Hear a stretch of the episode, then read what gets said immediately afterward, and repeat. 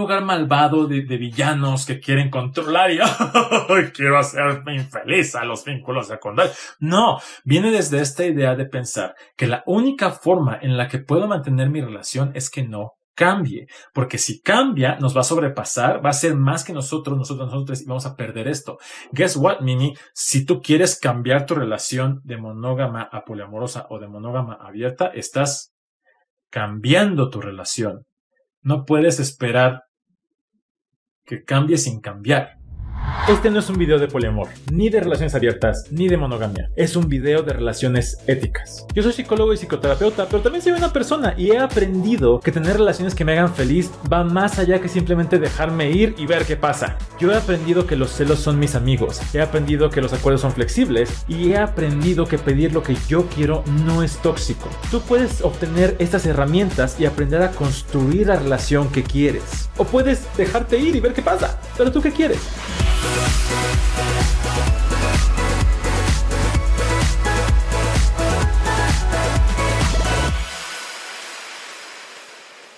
¿El poliamor jerárquico es ético? ¿Está bien? ¿Está mal? ¿Soy un gatekeeper por decirle a la gente lo que tiene que hacer? ¿Le estoy diciendo a la gente que tiene que hacer? Si el secundario, la secundaria, la secundaria dice sí, pues ya está o no. ¿Qué está, qué tiene de malo que esta persona quiera hacer secundaria, secundaria y secundario? ¿Por qué es tanto desmadre? ¿Y qué onda con la intensidad en los comentarios? Me super encantó. Honestamente, ha sido un ha sido muy interesante. Si no pudiste ver las publicaciones de esta semana, échale un ojo. Hay chingos y chingos de comentarios acerca de esto que es el poliamor jerárquico. Entonces, ya por fin me decidí a meterme con ustedes, a hacer un rant de una hora, digo, para platicar con ustedes acerca de el poliamor jerárquico, platicar acerca de si es ético o no, qué chingados es que sea ético, y escucharme cada cinco minutos decir lo siguiente. Si la persona que es el vínculo secundario o terciario tiene la posibilidad de negociar lo que quiere en la relación y no depende de que la relación primaria le dé permiso y no toman como rehén su relación, no es poliamor jerárquico, porque no hay una jerarquía, porque están en horizontal. Y eso seguramente lo voy a repetir varias veces, así que váyanselo aprendiendo o pueden también como ignorar esos segundos en los que lo repita porque seguramente conforme se vaya metiendo la gente van a empezar a decir cosas como es que si el secundario quiere, sí, sí, ahorita vemos. Por lo pronto, bienvenido, bienvenida, bienvenide a Gotitas de Poliamor para los dolores de la monogamia. Hoy hablamos de un tema súper controversial, poliamor jerárquico para empezar, y esto va a ser, este, este va a ser un live un poco diferente porque tengo mucho que decir. Una de las cosas que tengo que decir es, muchos de los comentarios de la gente que se metió a decirme que estoy mal, estamos hablando de lo mismo. Estamos hablando exactamente de lo mismo. Porque me dicen, no, tú quién eres para decirle a la gente cómo debe relacionarse. Yo no estoy diciendo a nadie cómo relacionarse. Uno. Dos la gente que dice es que yo estoy en poliamor jerárquico y me encanta y soy muy feliz porque yo como vínculo primario atiendo a mis secundarios terciarios y pueden decir lo que necesiten y podemos negociarlo y no hay bronca, es un sí, estamos hablando de lo mismo. Estás utilizando una terminología que no aplica para lo que estás haciendo, no estoy atacando tu forma, no estoy atacando a nadie. Y definitivamente no estoy atacando tu forma de relacionarte. Lo que estoy diciendo es, si estás en un modelo que te lleva a pensar que las personas con quienes te relacionas están al servicio de las necesidades de tu relación e ignoras lo que ellos, ellas, ellas quieren, hay un problema ético que voy a desarrollar muy así. Si no es tu caso, no estoy hablando de tu relación. Estamos en la misma cosa. Vamos a empezar con este rollo del poliamor jerárquico. Es todo un tema, es todo un tema, bebecitos, bebecitos, bebecitos, diré Mayre Wink. El poliamor jerárquico se, se caracteriza por esta idea de tengo una relación primaria que quiero conservar y proteger. Para esto establezco una estructura de importancia y de niveles. Entonces mantengo esta relación como lo más importante que tengo y los demás vínculos van a estar por debajo de esto. ¿Les suena alguna estructura que hayan escuchado en algún momento, en algún lado, como tal vez, no sé, la monogamia tradicional que no tiene nada de malo, pero así funciona? Como, a ver, vas, eres una persona monógama tradicional, acuérdense que yo no tengo nada contra la monogamia, eres una persona monógama tradicional, vas a la boda de tu mejor amigue, te da un, una invitación y tú más uno llegas a la boda con un amigo o amiga y no con tu esposo o esposa y toda la gente te dice, ¡Oh! no vino con la esposa. ¿Eh? No les preguntes, ¿tienen broncas? Y tú así de, no, pues es que quería venir con mi amigo, pero es que no puedes venir con tu amigue, porque tu esposa es más importante que tu amigue. ¿Qué te pasa? Ajá, ese es un ejemplo de jerarquía en la monogamia tradicional. Se espera que tu pareja, tu vínculo primario, esté por encima de todo lo demás. Nadie se sorprende si le cancelas a tu amigue porque vas a ver a tu esposa, a tu novia, etcétera, etcétera, etcétera. ¿Por qué? Porque está por encima de todos, todas, todos les demás se genera una relación, y fíjense, digo relación porque no tienen que ser dos. A veces es una triada jerárquica, a veces son una quad jerárquica, a veces son, etc. Se genera esta relación primaria y se establece entre este grupo de personas lo que será posible hacer a un vínculo secundario o terciario vínculo secundario o terciario que todavía no existe, cuyas necesidades, deseos no conocen. Y simplemente es un, eventualmente voy a crear otro vínculo, pero no puede pasar de aquí. Voy a poner este techo de cristal del cual el vínculo secundario esperemos al menos esté consciente, pero que no puede negociar. Llega el vínculo secundario dice, hola, yo quiero estar con ustedes. Y la pareja, esta, esta parte de la relación primaria dice, ah, yo también, pero fíjate que tenemos una relación primaria. Tú serás secundario. ¿Estás de acuerdo? ¿Qué? O sea, que si quieres estar conmigo, pues, pues, pues vas a llegar hasta aquí. Hmm. Yo no sé nada de este pedo. Lo que sé es que estoy enamoradísimo de ti. Y pues la neta es que le voy a entrar porque, ¡ja! ¿Qué más voy a querer yo que solamente coger contigo y atender todas tus necesidades y que las mías queden secundarias por encima, por debajo de todo lo que ustedes quieran? lo que sucede empieza bien padre. Y el secundario puede ser que diga, sí, súper, sí estoy de acuerdo, sí me gusta, no quiero este tipo de compromiso más allá, no quiero, este, no quiero vivir con ustedes, la verdad es que tengo un estilo de vida diferente, no estoy buscando una relación de este tipo, chingón. Esa parte, no hay pedo. El problema está en que si en algún momento este vínculo secundario, que casualmente mis, uñas son, de colores como diferentes, entonces como que el rojo, este vínculo secundario rojo dice, ah chinga, como que se me antoja un poquito más.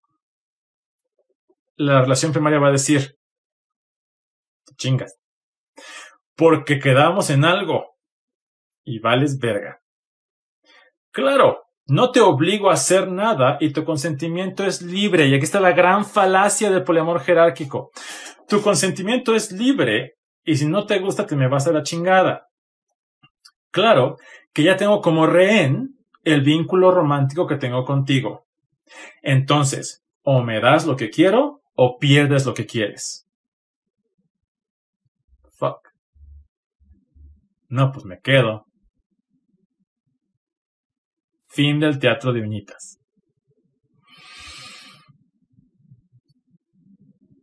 ¿Por qué esto es el poliamor jerárquico? Y las palabras, las palabras importan. El vocabulario, sí, alguien puso en una, en una, publicación que las palabras son palabras. Las palabras no son palabras. Las palabras son como yo puedo transmitir mi mundo y conocer tu mundo. Las palabras no solamente me dicen lo que pienso, sino que me dicen lo que yo puedo pensar. Me permiten encontrar conceptos que tal vez yo ni siquiera puedo concebir.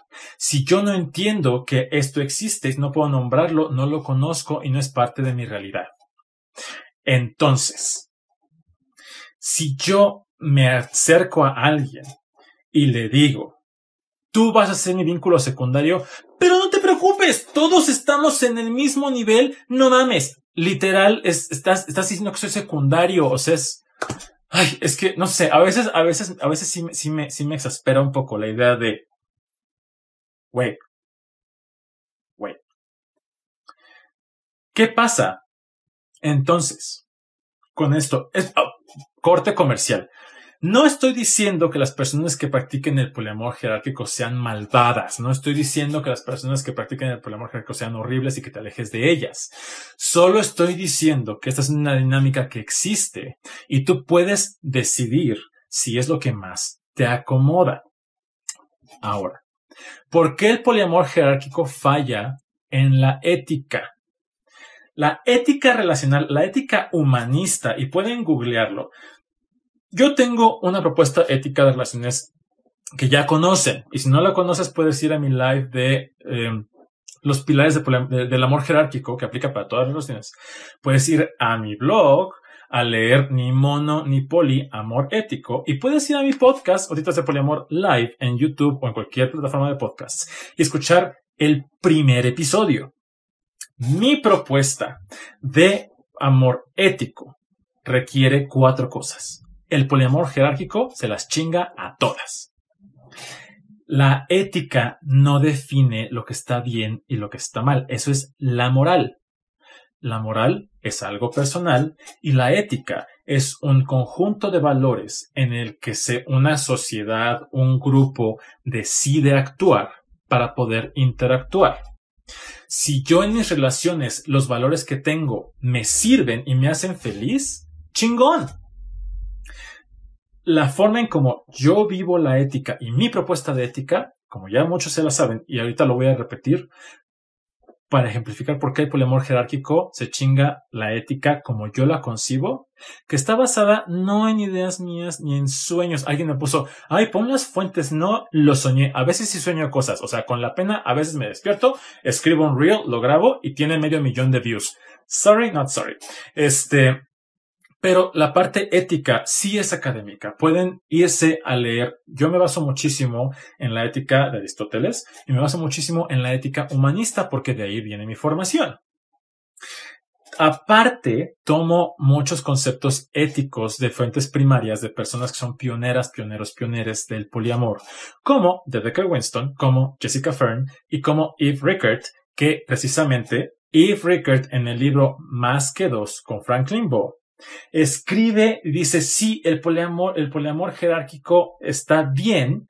Un año después, un año después, poco tiempo después, saca un blog diciendo, ¿saben qué me acabo de dar cuenta? Que estaba en una relación abusiva y yo no lo sabía. Y se echó para atrás, se retractó de esa parte del libro porque encontró esta ética diferente. Ahora, esto que les voy a decir, no estoy predicando, no estoy haciendo gatekeeping, porque no estoy utilizando palabras rimbombantes para confundirles y no les estoy enjuiciando. Esto es mi forma de vivir la ética y ustedes podrán decidir, mira, de estos cuatro, este me gusta, este no, este sí y este sí, o ninguno me gusta, vete al diablo, voy a irme a otra cuenta que hable como yo quiero que habla y está perfectamente válido. Después del rant, Poliamor jerárquico, así como ya lo expliqué al principio. Cuatro pilares. Primero, agencia.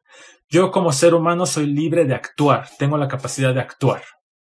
Poliamor jerárquico me pone en una situación donde mi agencia no depende de mí, sino la decisión de otras personas. La relación primaria va a decidir qué puedo o no hacer yo y mi agencia no se respeta.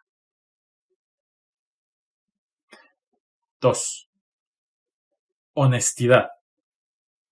Es importante que se comunique toda la información que me afecta o que te afecte. Aquí puede ser que, iba a decir cínicamente, pero eso ya es opinión mía. Pero pues it's my show. Este, puede ser que cínicamente te diga, pues sí, ¿qué crees? Pues sí, vas a poder llegar hasta aquí y si te enamoras te va a mandar a la verga. ¿Quieres quedarte? Quédate. Y si no, pues, sorry. Yo estoy muy feliz aquí con mi relación primaria que me mantiene seguro. Porque mi forma de mantener mi seguridad no es a través de, comunicación y de amor y de, y de intimidad y de acuerdos, sino a través de coerción y de buscar la forma de que se mantenga esto muy por encima de lo que sea que tú sientas, quieres o desees. Entonces, la honestidad, pues ahí está. Consentimiento. Y aquí me voy a parar un ratito. Porque el consentimiento es todo un desmadre porque se utiliza como un arma para coercionar a las personas. Consentimiento. El consentimiento es, ustedes ya se lo saben, escríbanlo, díganlo conmigo en sus cabezas, en sus corazones, es libre, reversible, entusiasta, específico e informado.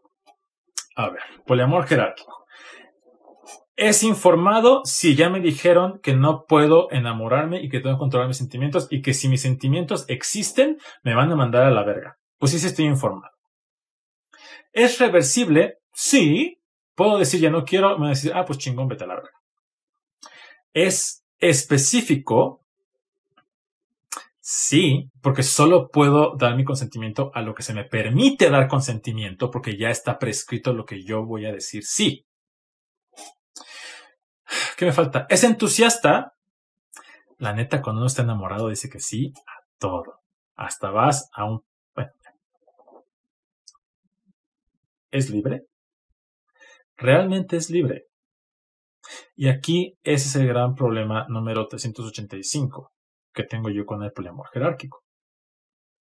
Cuando tú tienes algo que yo considero esencial, muy importante, y está condicionado a que si yo no hago lo que tú quieres como tú quieres, no me lo das, mi consentimiento no es libre. Ejemplo.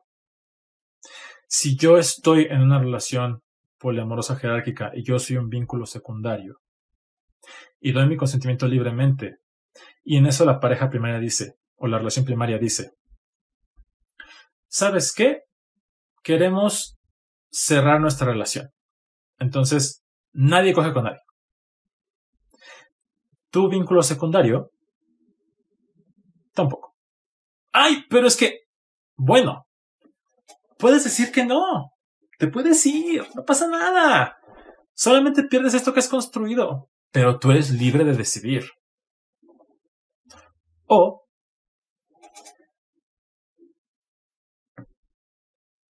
es que se me ocurren tantos ejemplos que es mucho que, a ver, también voy a hacer un pequeño paréntesis aquí. Mucho de esto que les cuento es yo, yo también ejercí el poliamor jerárquico porque yo pensé que era la mejor forma de hacerlo.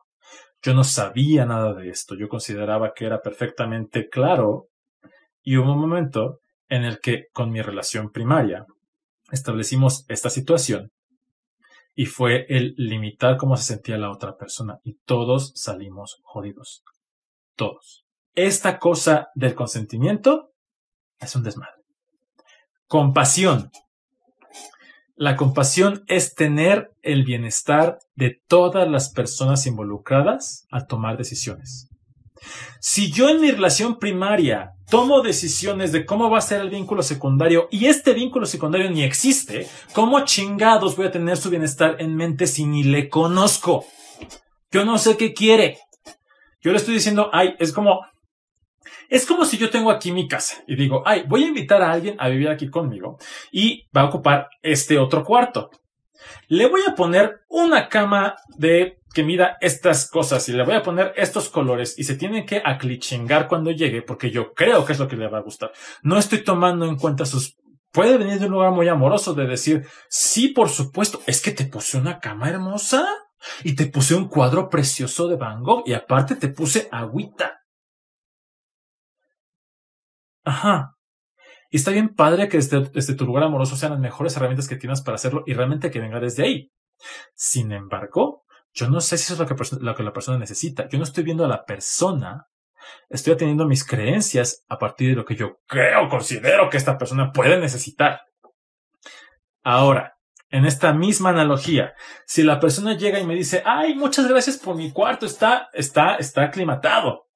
¿Sabes qué? A mí no me gusta dormir en una cama, me gusta dormir en un, tatami, en el piso.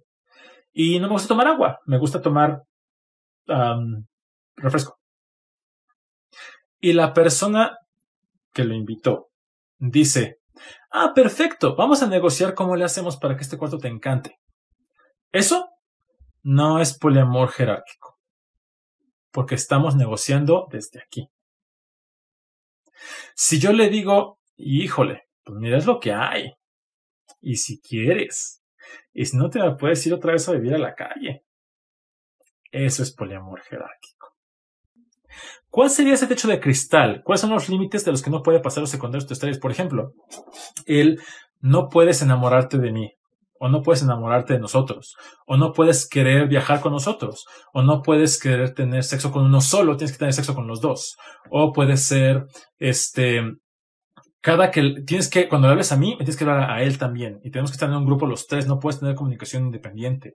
Este, tu relación conmigo y con él tiene que ser exactamente igual, no puede ni subir ni bajar.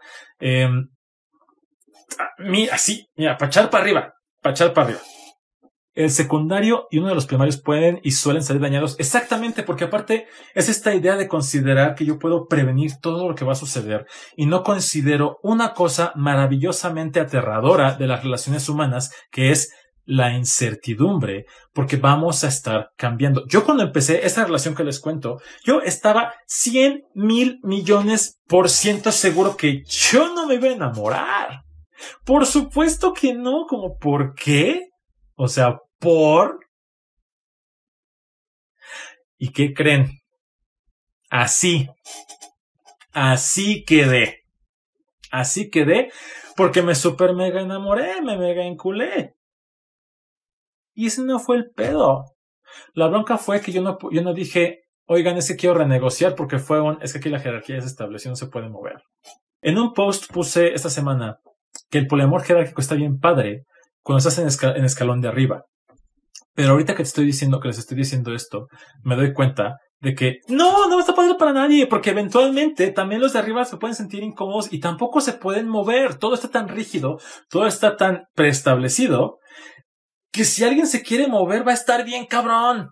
Entonces, yo también, yo era el vínculo primario y también soy súper, super madreado. Entonces, Ahora, es, esto no viene de un lugar malvado de, villanos que quieren controlar y quiero hacerme infeliz a los vínculos secundarios. No, viene desde esta idea de pensar que la única forma en la que puedo mantener mi relación es que no cambie, porque si cambia, nos va a sobrepasar, va a ser más que nosotros, nosotros, nosotros, y vamos a perder esto. Guess what, Mini? Si tú quieres cambiar tu relación de monógama a poliamorosa o de monógama abierta, estás cambiando tu relación. No puedes esperar que cambie sin cambiar. Aquí la cosa es cómo vas a pasar este cambio, cómo vas a atravesar este cambio.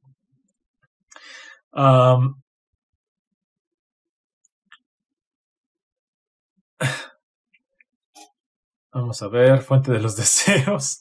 Dice Pop Miguel, pues serían los privilegios que se acuerden entre el vínculo primario. Exactamente. Y aquí entramos a otro término que se llama privilegio de pareja que es algo súper común en la monogamia tradicional, no en la monogamia ética así, pero en la monogamia tradicional está el privilegio de pareja que yo digo, ah, ¿va a ser un evento?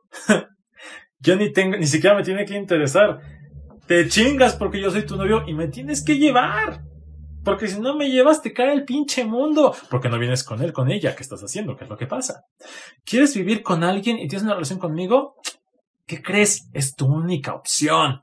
Porque si somos novios, novias, novies y tú vives con una amiga, eso no se permite. Qué raro. ¿Quién es tu amiga? ¿Por qué le quieres tanto? ¿Qué es lo que estás haciendo?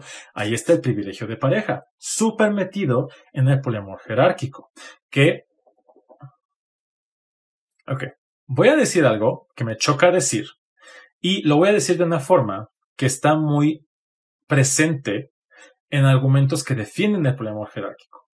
Ahora, para evitar hacerlo gatekeeping, voy a utilizar estos conceptos y luego los voy a desmenuzar para que queden súper claros y no ser ese monje en la iglesia de hace mucho tiempo cuando decían la, misa en latín para que nadie entendiera. El poliamor jerárquico sí es una estructura hegemónica capitalista desde la masculinidad.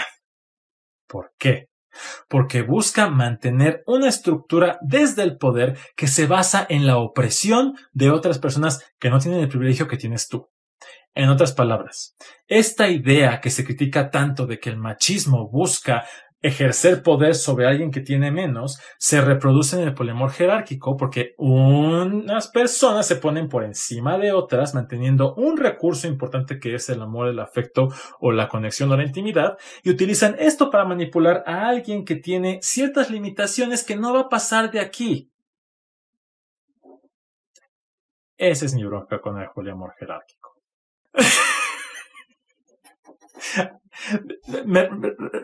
retoma Pink Daft Priv algo que dije. Vínculos secundarios, quiero amor. Vínculos primarios, ¿no ves que te puse agüita? Es que suena, es que, a ver, ya me, voy a quitar estos porque este live, híjole. Pink Daft guion bajo Priv, lo cachaste, mira, así. Vínculo secundario. Quiero sentirme amado por ti y mi forma de sentirme amado es, no, no, no, no, no, aquí tienes tus opciones y a ver cómo las meten agüita. Tómala, anda, entonces chingando. Ah, y este está padre, conexo y compacto. Incluso el techo de cristal puede ser, no te pueden ver en público con nosotros. No puedes tener presencia social. Nadie puede saber de ti y nosotros. Está bien, cabrón. Está bien, bien, cabrón. Y Grisel dice, en ese tipo de casos de plano no se puede renegociar o ya lo echamos a perder. La cosa está en, hay personas que están en relaciones aparentemente jerárquicas que no son jerárquicas porque están abiertas a la negociación, a escuchar, a entender y no ven a estos vínculos secundarios y terciarios como vil y vulgar satisfacción de mis necesidades y los ven como seres humanos con agencia, honestidad, compasión y consentimiento. Y entonces yo digo, ah, no es una relación jerárquica, chingoncísimo, ¿por qué no cambiamos el vocabulario para evitar meternos el chip de que yo soy secundario y no soy tan importante? Y de ahí viene esta idea de los vínculos, este, este cambio que hay en, en, el, en el vocablo, en el vocabulario, que es, no es vínculo primario, es tu vínculo ancla, que por ahí me decían, ay, pero es como un barco y te mantiene. Pues sí, o sea, yo para mí es, mi vínculo ancla es este que me acompaña en mis aventuras y cuando quiero detenerme, se queda conmigo y es un lugar para mantenerme, para conectar, para estar. Es como esto que llevo conmigo. Ese es mi vínculo ancla. Yo tengo dos vínculos ancla. Hay vínculos satelitales que es un satélite, un vínculo, algo que está en tu órbita y va y viene. Fíjense cómo esto le da la agencia al satélite de estar alrededor de y le mantiene en mi cosmos. Voy a hacer un libro que se llame Poliamor Cósmico. Ya lo dije, copyright.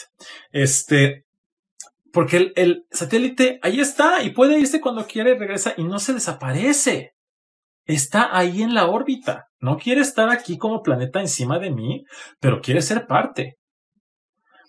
Y el vínculo cometa viene, es un evento maravilloso cuando viene. Y luego se va. Y luego regresa. Pero la agencia se queda en el vínculo cometa. ¿Qué pasa con los unicornios? A los unicornios voy de cacería de unicornios.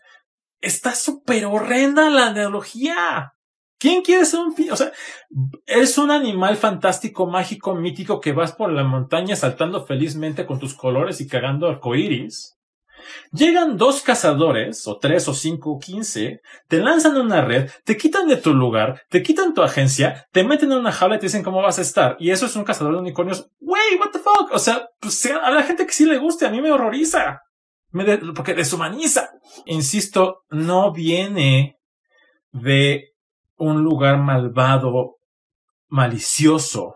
Parte de la compasión es esta idea de poder asumir buena intención. Viene de un lugar súper amoroso. Yo cuando, yo cuando lo conocí y las, y las parejas que yo conozco que empiezan de esta forma jerárquica, viene este lugar de te quiero, quiero protegernos, quiero protegerte, quiero, quiero, quiero mantener nuestro amor y quiero poder hacer lo que yo quiero hacer y quiero sentirme seguro. Y la única herramienta que tengo para mantenerme seguro es el control y la jerarquía. Es lo único que tengo. Es como pensar, mi amor, te quiero hacer de comer. Y te quiero, te quiero cocinar un pavo bien rico. Y lo único que tengo es un encendedor y un martillo. Va a estar culera la cena, pero viene desde que te quiero dar de comer. Este, Ibrisel dice, ¿qué pasa si aún duele que tu vínculo ancla tenga un satélite? Entiendo, acepto, pero siento. Es que no es que no te duela. Esto no quiere decir que te deje de molestar o te deje de, porque es algo que sucede, son cosas que te, que sientes. Y es poder entender que esta, esta es, ¿Qué es lo que te duele de, de, que esta persona tenga un satélite? ¿Te duele porque te afecta en tu relación? ¿Estás perdiendo algo que no tienes? ¿Está quitándote tiempo? ¿Está quitándote esta atención? ¿Está quitándote dinero? ¿Está quitándote lo que es, sexo? Que se va directamente a esta otra persona o es solo la ilusión de lo que hace con otra persona que no hace conmigo. Todo eso se puede trabajar y se trabaja desde un lugar donde yo me doy cuenta de que la bronca no es con el satélite, es con mi vínculo y con las necesidades que yo no tengo satisfechas. No tiene que ver con que yo sea menos importante o más importante.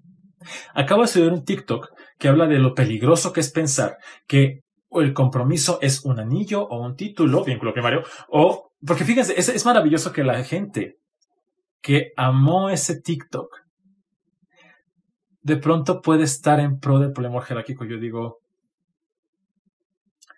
pensar que mi seguridad y mi relación hay compromiso y seguridad porque tengo un título, es peligroso porque entonces todo puede estar jodido, puedo ser infeliz, puede haber violencia, puede, puedo estar súper satisfecho, pero como tengo el título de vínculo primario, ya chingué. Y entonces nos encontramos con personas que son vínculos primarios y dicen, ¿por qué soy tan infeliz si yo soy el importante? Porque lo importante no es que te llames vínculo primario, es que tengas tus necesidades satisfechas. Y el tener tus necesidades satisfechas no depende de que seas un vínculo primario, secundario o terciario. Y dice, yo le pedí que me contara y así irlo trabajando. Opiniones gotitas. Yo, yo hago algo parecido. Para mí es súper importante conocer la incertidumbre me mata. He trabajado poder encontrar la incertidumbre aceptable, pero cuando puedo saber me hace mucho más feliz. Eh, algo que sucede, por ejemplo, es con mis vínculos cuando, cuando conocen a alguien nuevo y me da inseguridad o lo que sea, si yo conozco a la persona, mis inseguridades se van. Se van porque le humanizo, porque me doy cuenta, pero no viene de decir, tengo que controlarte, tengo que ver con quién andas para poder tener eso. No, es porque yo, a mí me sirve humanizar a la persona y darme cuenta de que la persona con la que sale puede ser un hombre lindo, atractivo, amoroso, hermoso, y no es pinche Jason Momoa con un degree en relaciones humanas, 300 millones de dólares, un jacuzzi y que aparte se va a la luna de vacaciones se lo va a llevar tres años a la luna. Pokémon dice, tengo dos vínculos y a los dos les doy agua y les cambio el periódico, pero una puede elegir su periódico y la otra no. Fuck con, el, con, la analogía de mascotas, está súper cabrona, está muy culera. Este, necesito escribirlo en algún lado cuando termine el live. Eh, es que precisamente a ese lugar me lleva, a ese lugar me lleva a pensar y entender las relaciones no como algo que estamos construyendo juntos, juntas, juntes, sino a escalones.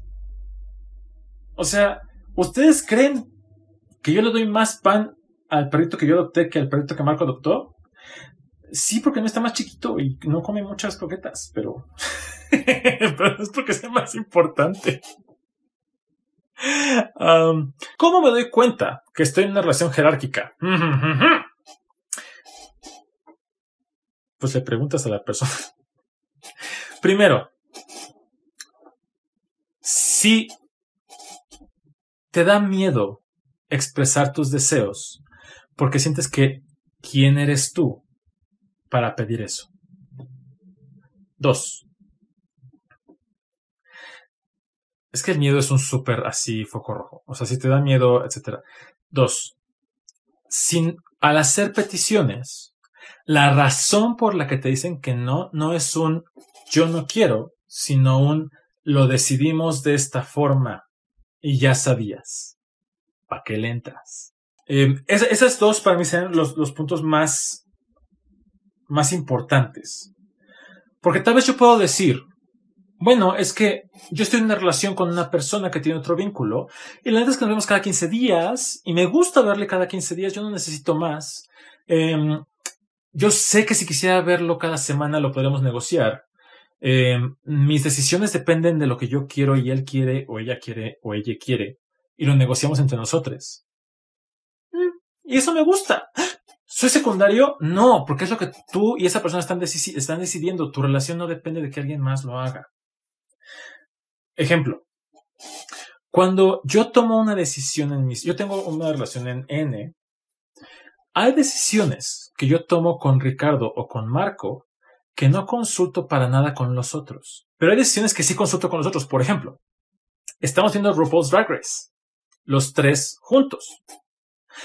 Si yo quiero ver un episodio más con Ricardo, le pregunto a Marco si está bien con eso. No porque Marco sea más importante, sino porque hay un acuerdo que tenemos los tres que yo quiero modificar que afecta a Marco. Si yo tengo un acuerdo que voy a hacer con Ricardo que no afecta a Marco en lo más mínimo, no tengo por qué decírselo. Ahí está la honestidad. Puedo compartirlo si quiero. Ahí es importante saber qué es lo que yo hago con mi vínculo que puede afectar a la otra persona. Siguiente pregunta. Si tienes un vínculo con el que tienes una familia, ¿qué pasa con esos tres vínculos, vínculos y la jerarquía? Esta es una cosa interesante hablando de copaternidad. Porque asumo que cuando dices familia, estoy yéndome desde un lugar súper de presunción heteronormativo, mononormativo, donde la familia solamente sucede con hijes. Porque yo no sé ustedes, pero mi familia, con la que estoy más cercano ahorita, incluye a mi mamá, a mis hermanos, a mis vínculos ancla. Son mi familia. So, pues siempre tengo familia. Si se va hacia coparenting, hacia copaternidad, es con quién quieres tú y decides tú llevar a cabo esto. No es cuestión de jerarquía porque sean más importantes o no, sino por el tipo de relación que quieres tener. Esta persona este vínculo nuevo quiere ser parte del co-parenting o siente que tiene que serlo porque así tiene que ser, porque si no, no va a ser importante.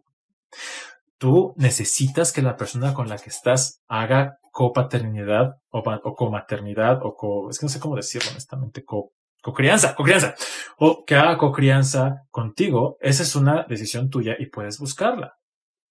Mientras no sea acerca de lo hago porque pues aquí y si no, no tienes derechos, ahí está la bronca. Siguiente pregunta.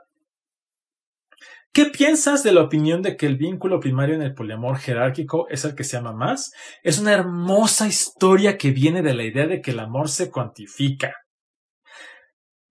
¿Ustedes en qué miden su amor? ¿En corazones?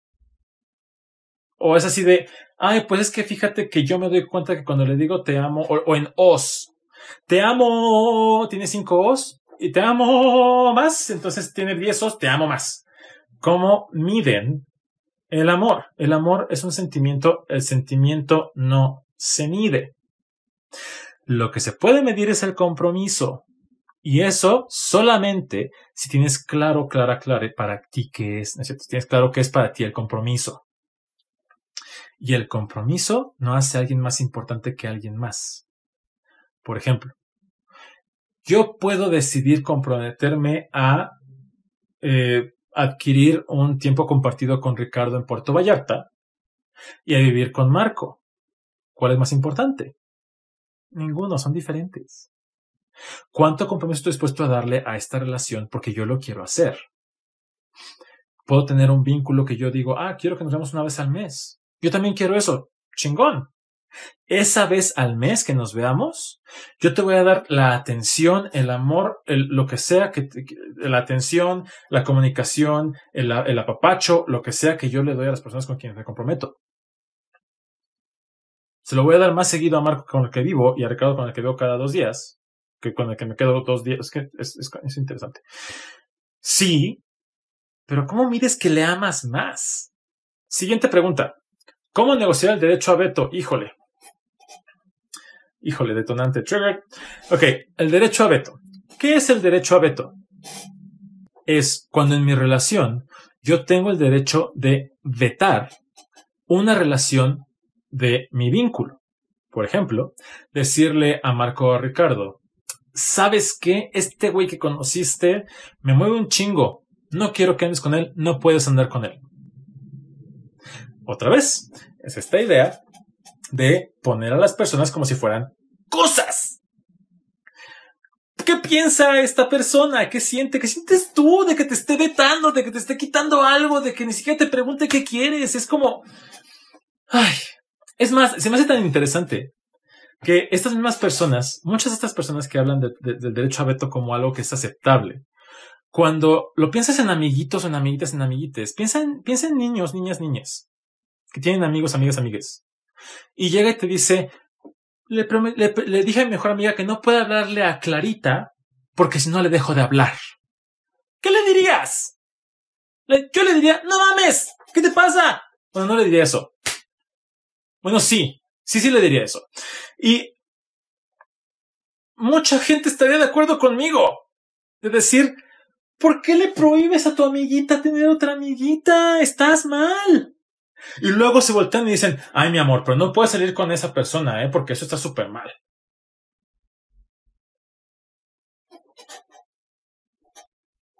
¿Qué pedo? Entonces, esta idea, y también es, este, es esta, otra vez, el derecho a veto es una herramienta, desde mi punto de vista y opinión muy personal, una herramienta pinche para mantenerme seguro. Yo considero que si yo puedo vetar con quién sales, puedo asegurarme de que solo salgas con gente que no me mueva demasiado. La cosa es que lo que realmente está sucediendo es que te estoy quitando cosas que quieres constantemente y te estoy diciendo, la neta es que no confío en ti y no confío en esto que tenemos y no tenemos herramientas para surcar eso, entonces si lo haces, te vas a salir del huacal. Eso no acerca, eso aleja. Pero pues cada quien.